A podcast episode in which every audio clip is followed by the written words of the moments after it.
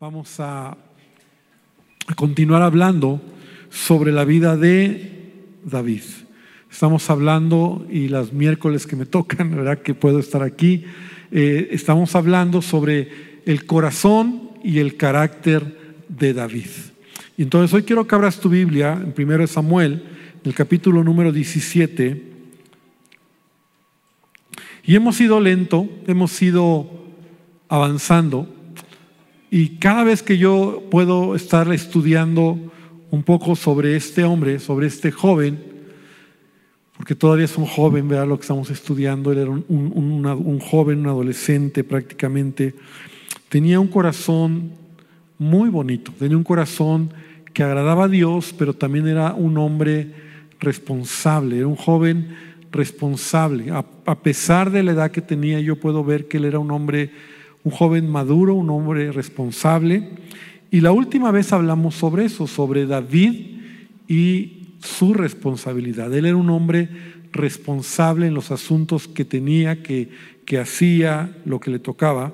Yo quiero que podamos hablar sobre otro aspecto de, de, David y vamos a tomar como texto base 1 Samuel 17 en el versículo número 27. Y dice, y el pueblo le respondió las mismas palabras diciendo, Así se hará al hombre que le venciere. Y lo voy a re repetir otra vez. Y el pueblo le respondió las mismas palabras. Y acuérdate que capítulo 17 estamos hablando cuando David mata a Goliat. Pero todavía no llegamos a ese punto.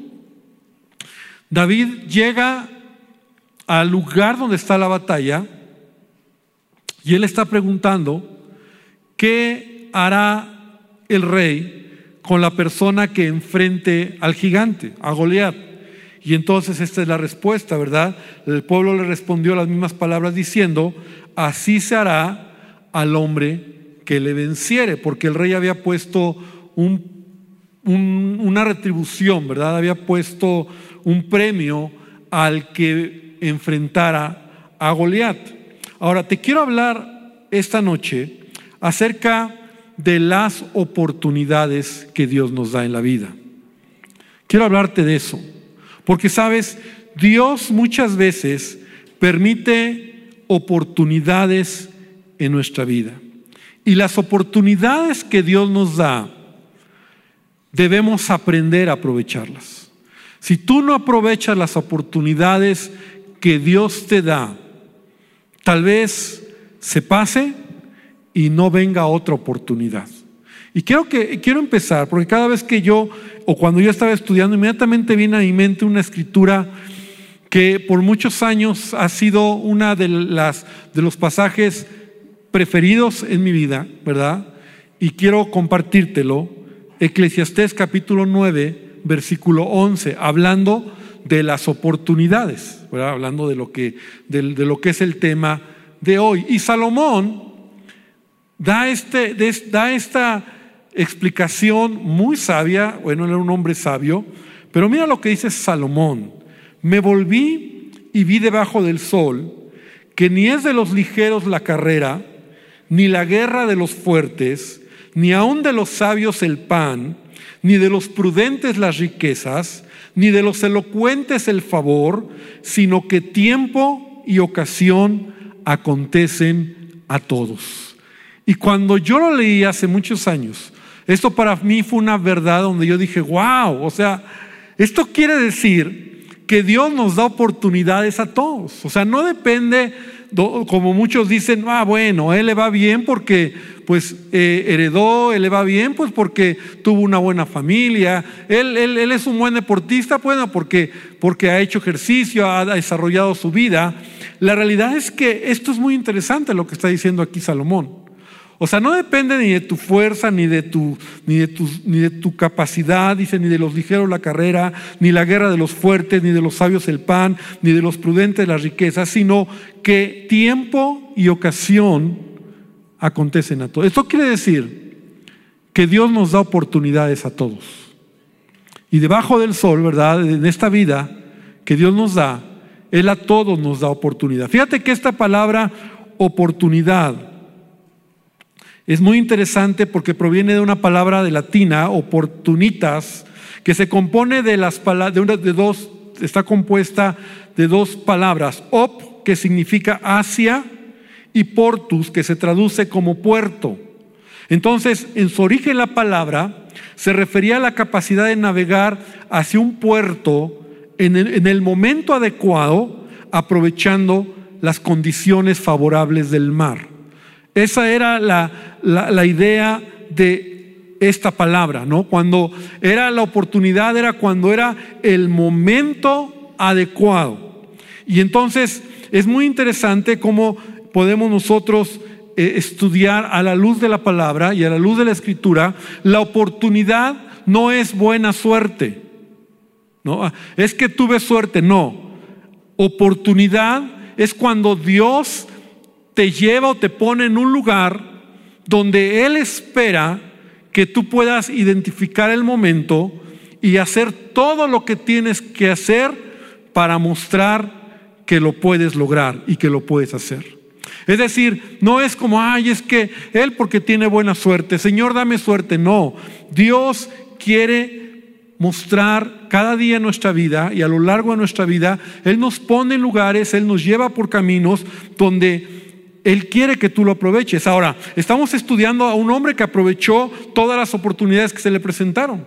O sea, David es un joven que aprovechó las oportunidades. Ya vimos que él fue llamado por el rey, ¿te acuerdas cuando vimos eh, eh, semanas atrás para estar en el palacio del rey? Porque él tocaba el arpa y entonces Dios permite que él llegue al palacio a tocar eh, a Saúl porque Saúl se ponía mal, tenía un espíritu, venía un espíritu eh, a, su, a su vida maligno que lo hacía ponerse mal.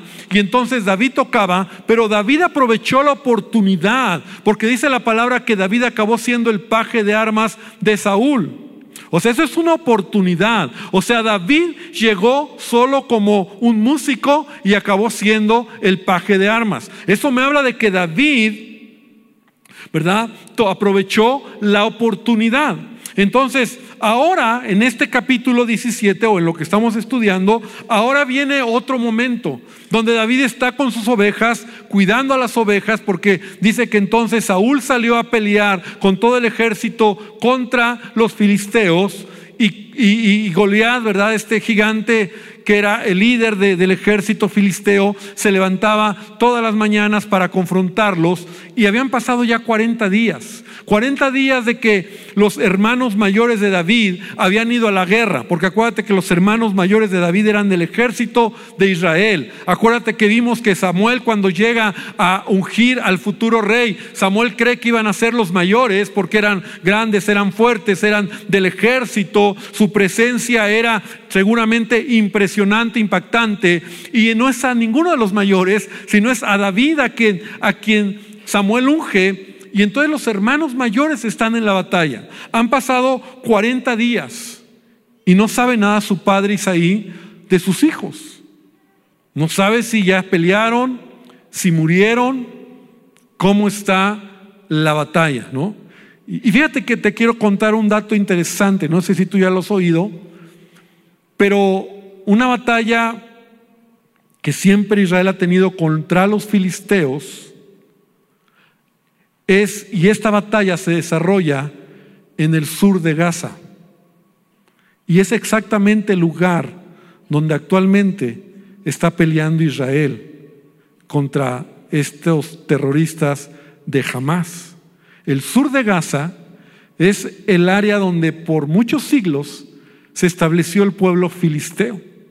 Y Goliat y los filisteos se establecieron en esa región y, miles de años después es la misma batalla, ¿verdad?, que sigue habiendo entre Israel y en este caso son los filisteos, son gente que, bueno, quiere destruir al pueblo de Israel, que entendemos que son los árabes, pero hay una mezcla ahí. Pero bueno, nosotros vemos que ahora ha pasado lo mismo, hay una guerra, han pasado 40 días. Isaí no sabe si sus hijos ya murieron, y entonces en el versículo 17, ahí en 1 Samuel 17, entonces le dijo Isaías a David su hijo, toma ahora para tus hermanos un efa de este grado tostado y estos diez panes y llévalo pronto al campamento de tus hermanos y estos diez quesos de leche los llevarás al jefe de los mil y mira si tus hermanos están buenos o vivos, ¿verdad? Y toma prendas de ellos. Entonces el padre, preocupado por sus hijos, manda a David a la batalla donde está el ejército de Israel peleando. Ya lo habíamos visto, pero vale la pena resaltar que de alguna manera David era el chalán de su papá, era el sirviente de su papá. O sea, él cuidaba las ovejas, él era el que hacía los mandados. Ese era David. Pero ya vimos que David tiene un corazón de siervo. David tiene un corazón que sirve y no se queja por la condición ni la posición que le toca en ese momento. Y creo que de ahí nosotros tenemos que aprender, ¿verdad? Porque David es un, es un siervo, David es un, en este caso, imagínate el hermano menor y entonces, yo no sé, a lo mejor tú como hermano menor o hermano que te toque o que te digan, ve a hacer esto por tus hermanos o ve a hacer esto a ver a tus hermanos, tú dirías, ah, ¿por qué lo voy a hacer yo? Pero David es un hijo obediente. David es un hijo que sirve y lo hace en su casa. Y yo creo que esto es un ejemplo que nosotros debemos de ver del corazón de David. Cuando cada vez que yo ahora leo y veo cuando dice que David tenía un corazón conforme al de Dios, al de Jehová, es porque David tenía un corazón de servicio, tenía un corazón que servía. Un hijo de Dios, un cristiano, debe de tener un corazón de servicio. ¿Cuánto dicen amén? Y servir no aquí en la iglesia solamente, ¿verdad? Porque servir en la iglesia está padre porque dices, bueno, yo sirvo y muchos lo hacen muchas motivaciones y espero que siempre sea una motivación correcta. Sin embargo, donde nadie te ve es donde, es donde vale la pena servir. Ahí donde en tu casa sirves a tu esposa, sirves a tus hijos, sirves eh, en tu trabajo, sirves en donde tienes la oportunidad, eh, estás sirviendo, estás ayudando, ¿no? Y si te piden algo, lo haces con un corazón dispuesto. Ese era David. David era obediente a su padre, porque inmediatamente él lo hace. Mira lo que dice el versículo 20. El versículo 20 es relevante también porque dice, se levantó pues David de mañana. Y aquí hay dos cosas relevantes. Ahora, recuerda y me detengo porque tienes que recordar que la palabra de Dios es inspirada por Él y todo lo que está ahí, ¿verdad? Cada detalle es importante. Tiene una enseñanza para nosotros. Entonces, se levantó pues, que dice, a mediodía de mañana. Y eso ya me habla mucho del carácter de David. O sea, era responsable. Ay, a mediodía, y bueno, ¿qué pasó David con lo que te pedí? Ahí voy, papá. O sea, pues no se van a ir, ¿no? Están en la batalla. David se levantó de mañana. David era diligente. Y dejando las ovejas al cuidado de un guarda, eso ya lo habíamos visto, era responsable. ¿No? Entonces, él fue responsable porque no dejó ahí, ahí botadas a las ovejitas. Y como lo va a hacer más adelante, uno de sus hermanos dice, esas pocas ovejas. O sea, no era creas que tenía un gran eh, número de ovejas, eran unas cuantas ovejas. Pero David las amaba y las quería como propias, no eran suyas, eran de su padre. Entonces son características que tú puedes ir viendo y resaltando la vida de David. Entonces, de mañana, no, eh, hermano, de mañana eso habla de que era diligente, era obediente. Y, yo estaba estudiando y me gustó un pensamiento que un autor dice de la obediencia y dice, la obediencia no se declara, sino que se practica, se realiza y se manifiesta. Y eso me gustó. ¿no? O sea, la obediencia no se declara se practica, se realiza y se manifiesta. Entonces, la diligencia de David hace que él se pare temprano y entonces fue con su carga como su padre le había mandado. Y fue tan tan relevante esto que él llegó al amanecer. esto es importante, porque si David hubiera llegado más tarde, se hubiera perdido el momento donde le toca escuchar las palabras de Goliat. Porque la Biblia dice, la Biblia dice, déjame ver si lo tengo aquí anotado, pero no lo anoté, pero ven conmigo aquí a la Biblia. Y entonces dice,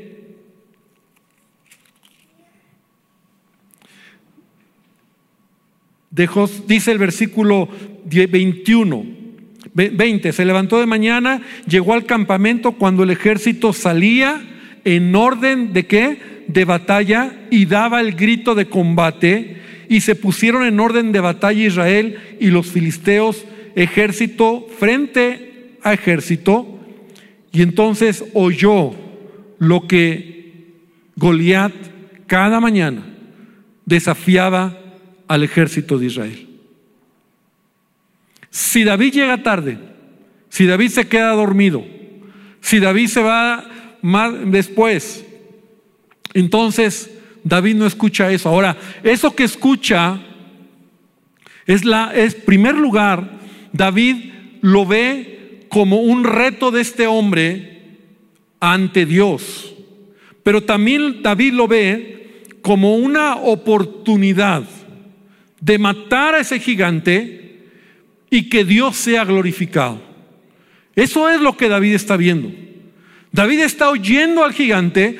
Ahora, por 40 días, este hombre se había levantado, este gigante se levantaba para declarar, para maldecir al pueblo de Israel y nadie lo confrontaba. Y era tanto lo que eh, el ejército de Israel juntamente con Saúl habían escuchado por 40 días que ya era un ambiente, ya era una situación fea, de temor. Pero cuando David llega ahí, entonces David ve una oportunidad para, para desafiar, para matar, pero también es una oportunidad porque David no es nada tonto y de hecho el versículo base, David está preguntando, ¿y qué le van a dar al hombre que mata al gigante? O sea, él está viendo una oportunidad en muchos sentidos. Él está viendo una oportunidad para que Dios se glorifique en esa situación, pero también una oportunidad no dice, bueno, ¿cuál es el beneficio? Y así son las oportunidades que Dios te da. Así es como nosotros debemos de ver las circunstancias en nuestra vida cuando tú estás mirando las circunstancias. Ahora, es muy importante porque las oportunidades, hermano, las oportunidades no se presentan en los mejores momentos. Repite conmigo, las oportunidades no se presentan en los mejores momentos. La oportunidad no viene y no te llega como un regalo envuelto. No, no, no, no, no. O al menos en la Biblia yo no lo veo así. Y en la experiencia tampoco. La oportunidad muchas veces te llega cuando todo está negro, cuando todo está complicado, cuando a veces incluso dices, ya Dios se olvidó de mí es el momento donde viene la oportunidad. Es mi responsabilidad discernir las oportunidades que Dios me da. Y vamos a ver cómo lo voy a discernir. Pero David está viendo una oportunidad. Todo el pueblo está viendo un problema. Todo el pueblo está viendo una dificultad. Hay un ambiente en el ejército de Israel al cual David llegó de afuera, de, externo, y, eso me gusta, porque a veces por eso hay gente que, que llega externa, ¿no? A veces en las empresas o a veces en ciertos ambientes, ciertos lugares, y no sé si te ha pasado, ¿no? Cuando alguien llega de afuera, ve las cosas de manera diferente porque tú estás ensimismado en la bronca, en el problema, en la dificultad, no lo ves ya, pero cuando alguien viene de afuera, lo ve diferente. Entonces el pueblo de Israel está ensimismado en las broncas. Y entonces David llega en, obediencia a lo que su papá le pide, llega, ve a sus hermanos, le entrega el alimento al jefe del ejército, eh, hace, y entonces oye al gigante y entonces empieza a preguntar. Y en esas preguntas que él hace, Fíjate qué interesante, es muy interesante lo que, lo que podemos ver en estos versículos, porque te digo, las oportunidades no se presentan en los mejores momentos, sino a veces son los peores momentos en los que Dios quiere glorificarse en tu vida. Pero tú tienes que tener las antenitas, como decía el Chapulín Colorado, ¿verdad? Bien levantadas, porque si no lo ves, si no estás buscando a Dios, se te ir la oportunidad. Mucha gente, ay, es que hay tantos problemas, dificultades, y pierden la oportunidad. Mira, yo veo que hay tres aspectos, por lo menos, donde David pudo haberse enganchado con ese ambiente y haber perdido la oportunidad. Primer momento, cuando David llega con su hermano. Y en el versículo número, no tengo aquí anotado el versículo, pero aquí está. En el versículo 28. Dice, ¿para qué has descendido? Cuando su hermano lo ve a David, al hermano menor, ¿para qué has descendido acá? ¿Y a quién has dejado aquellas pocas ovejas en el desierto? Yo conozco tu soberbia y la malicia de tu corazón, que para ver la batalla has venido. Wow, o sea, imagínate, o vamos a, vamos a venir al momento. David llega y en lugar de ser bien recibido por su hermano, que le lleva de comer y que va porque su papá se lo pidió. Su hermano era la clase de hermano amargado, mala onda, y que lo regaña. Y no solo lo regaña, sino que describe de David algo que David no es. Porque estás de acuerdo que David no es, no es esta clase de persona, no es soberbio ni malicioso ni mucho menos había llegado o había ido para ver la batalla. Pero ¿sabes qué? Eso pudo haber desviado la visión de David. Cuando a veces hay ambientes en tu trabajo o a veces la gente te habla mal, te trata mal, a veces las personas declaran mal de ti, cuando tú te enganchas con eso, entonces puedes perder oportunidades. Ay, es que ya aquí no, me voy porque me hablaron feo. Imagínate que David hubiera dicho eso. Ay, mi hermano me habló feo y, todavía que ven y, y se va. Es el primer momento donde David es confrontado para perder la oportunidad. Segundo lugar, cuando llega con Saúl.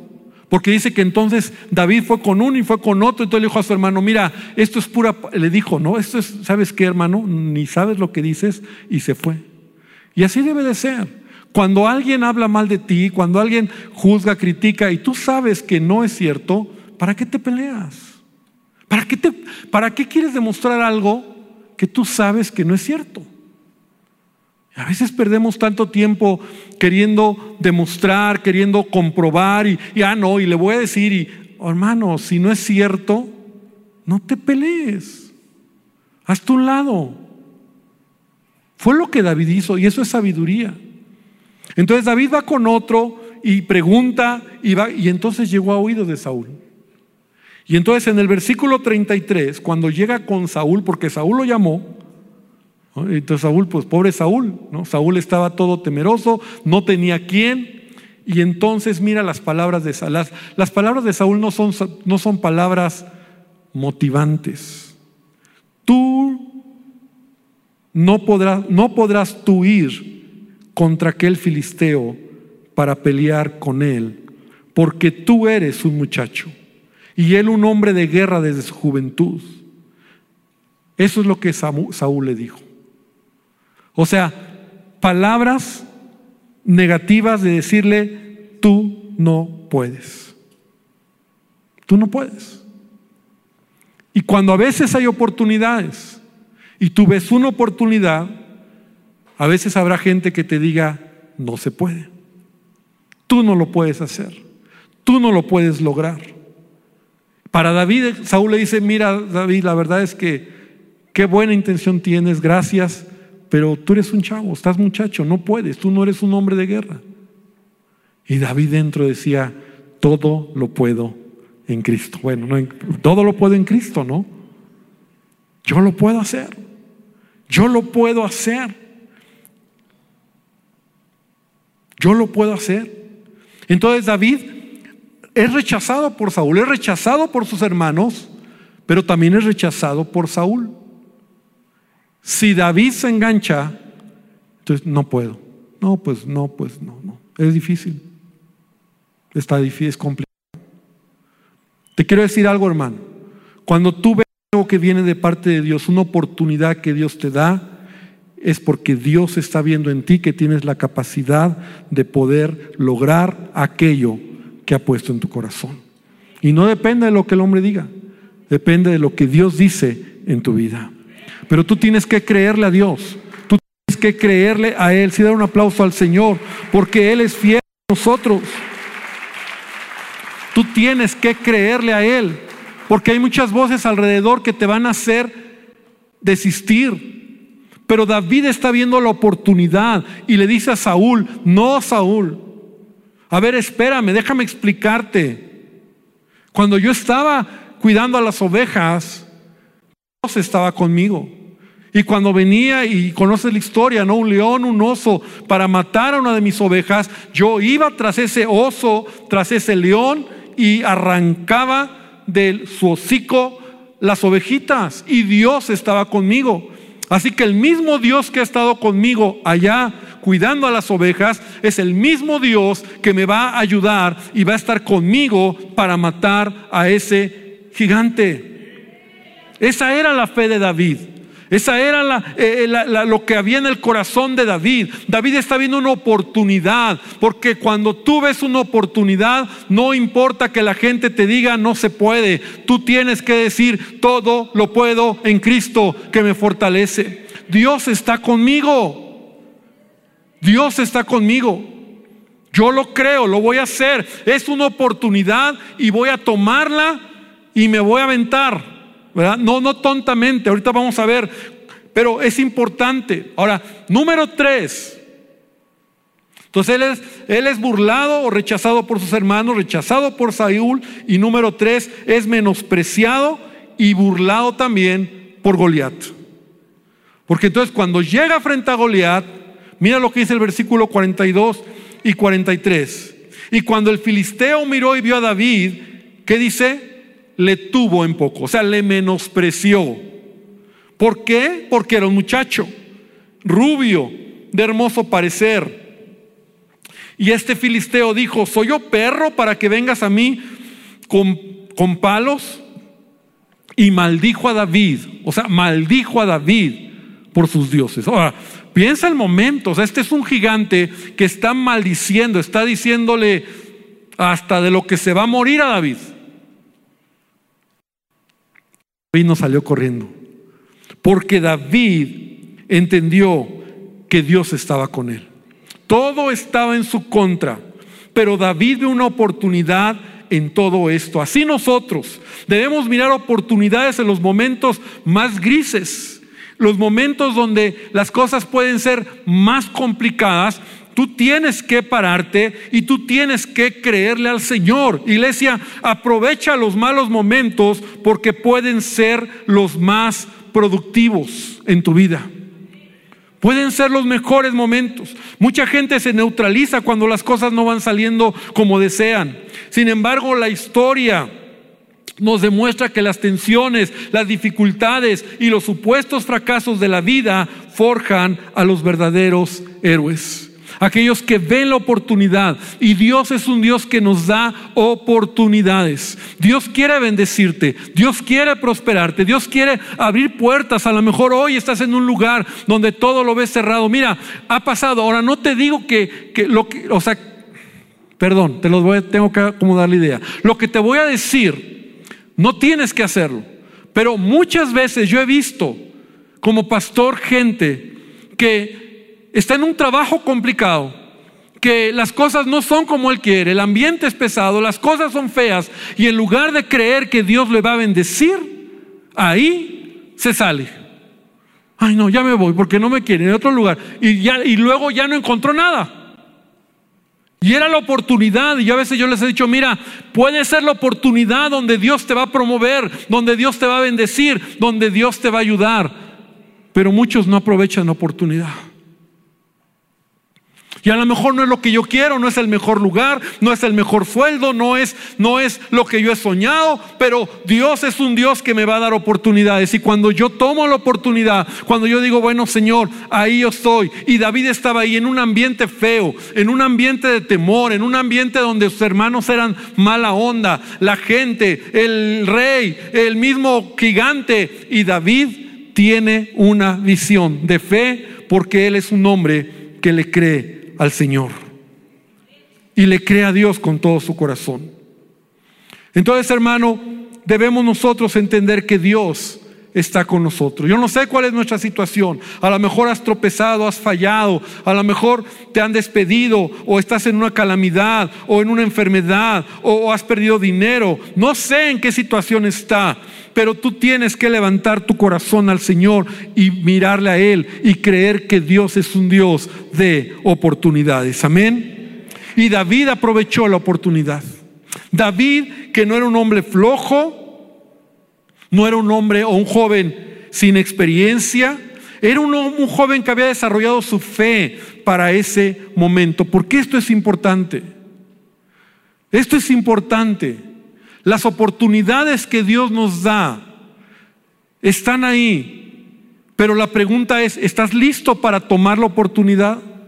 ¿Estás listo para, para, porque la oportunidad está ahí frente a David? Pero si David hubiera sido un, un joven descuidado, que no busca a Dios, que se la pasa todo el día viendo Netflix, su teléfono, sin hacer nada, sin tener un corazón de fe, sin los retos que tuvo.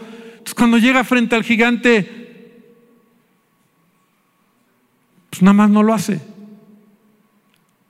La oportunidad cuando llega es porque Dios sabe o Dios espera que tú ya te has preparado con anticipación.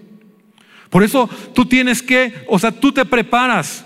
Eh, a lo mejor estás estudiando, estás trabajando, estás desarrollándote, estás preparándote porque llegará el momento. Y cuando llegue tienes que estar listo. Eh, eh, bueno, sí, pero no tengo el papel. Lástima, porque si lo tuvieras, sería tuyo el puesto. Ay, es que, y perdiste tiempo en sacar el documento que necesitabas. Pudiste hacerlo y no lo hiciste. Así era David. ¿Te acuerdas con José? José está en la cárcel. José está ahí injustamente y de repente le llega la oportunidad. ¿Te acuerdas cuál fue la oportunidad? La oportunidad fue, ay, de repente, creo que fue el copero, ¿no? Se acordó dijo, ay, yo me acuerdo que estando en la cárcel, ahí había un hombre que me interpretó un sueño a mí y al panadero, y al panadero lo que le dijo, pues lo mataron y a mí me sacaron. Y ese interpreta sueños. Y Faraón tenía una necesidad, un sueño que quería que se lo interpretaran. Llamen a José. Y llega José frente a Faraón y Faraón le dice, a ver, tuve un sueño. Interpreta el sueño. Ah, eh, eh. No, José estaba listo.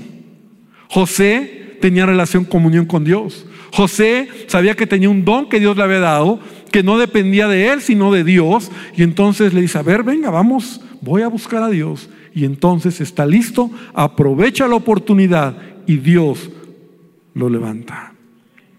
Esa es la oportunidad. O sea, va la mano. Porque oportunidad no es como que, pues aquí, ¿qué haces? Aquí esperando la oportunidad. ¿No? ¿Qué pues que alguien me dé trabajo. ¿no? O que no, no, no. O sea, prepárate, estudia, desarrolla tu fe, prepárate. Porque a veces van a venir esos gigantes. Y esos gigantes a veces van a impedir ver la oportunidad que Dios nos está dando. La oportunidad de David fue, quiero pelear con el gigante. La oportunidad de David fue, yo creo que Dios está conmigo. Y aparte David sabía que le iba a bien, ¿no? Le van a dar la hija del rey, le van a dar riquezas y lo van a exentar de impuestos a su familia, ya no van a pagar impuestos. Entonces David dice, oh, está suave el premio. Pues es la oportunidad que tengo. David pudo haberse hecho al, al molde de todos. David pudo haber mirado las circunstancias como todos, respirar el ambiente de temor que había en el ejército y en Saúl, pero no lo hizo. Las oportunidades llegan a nuestra vida. Repite conmigo, las oportunidades llegan. Las oportunidades llegan, hermano. Llegan. Las oportunidades llegan a nuestra vida. Pero yo debo de creer en Dios y debo de, de estar alerta. Y para terminar te quiero dar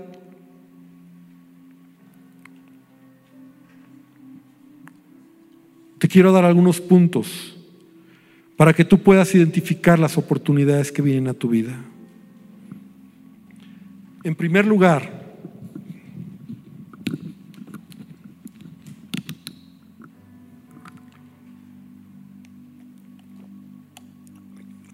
perdón, en primer lugar, debemos de tener la mente clara. Cada mañana pedirle a Dios sabiduría y no llenar tu mente de preocupaciones, de aflicciones, de temores. Entrega todo al Señor. De hecho, hace rato leíamos la escritura con Iraíz de Primera de Pedro 5:7.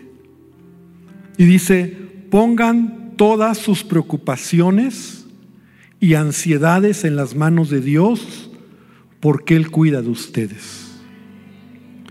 Ahora, no dice aquí pongan algunas de sus preocupaciones o pongan las preocupaciones más grandes. Dice pongan todas sus preocupaciones. Satanás quiere distraernos. Imagínate que David se llena la mente de todo lo que acabo de hablar. Pierde la oportunidad.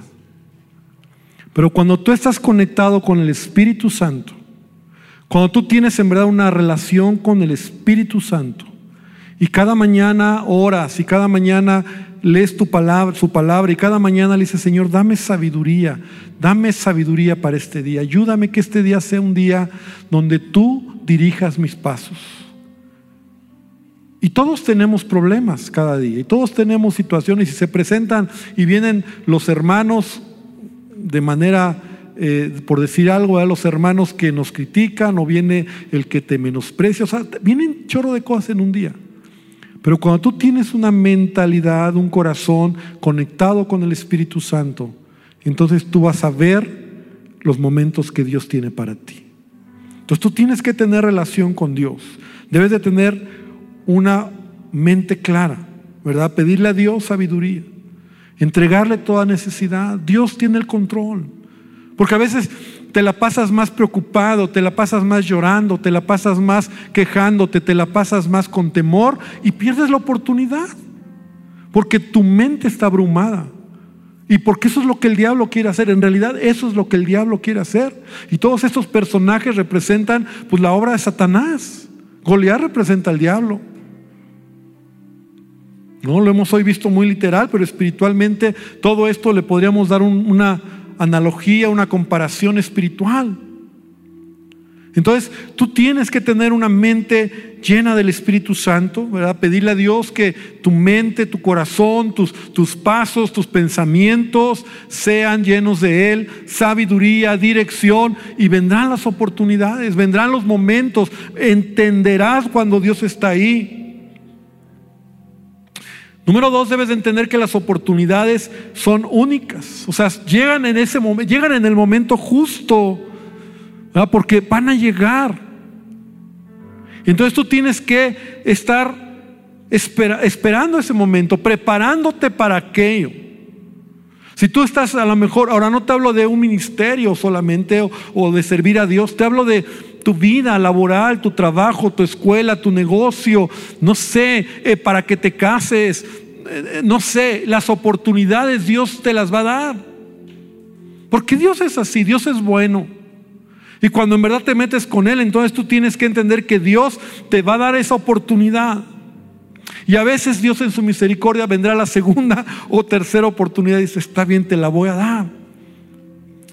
Mira lo que Jesús dijo en Juan 12:35 y dice, aún por un poco está la luz entre vosotros, andad entre tanto que tenéis luz para que no sorprendan las tinieblas, porque el que anda en tinieblas no sabe a dónde va. El que anda en tinieblas, escucha bien lo que dice Jesús, no sabe a dónde va.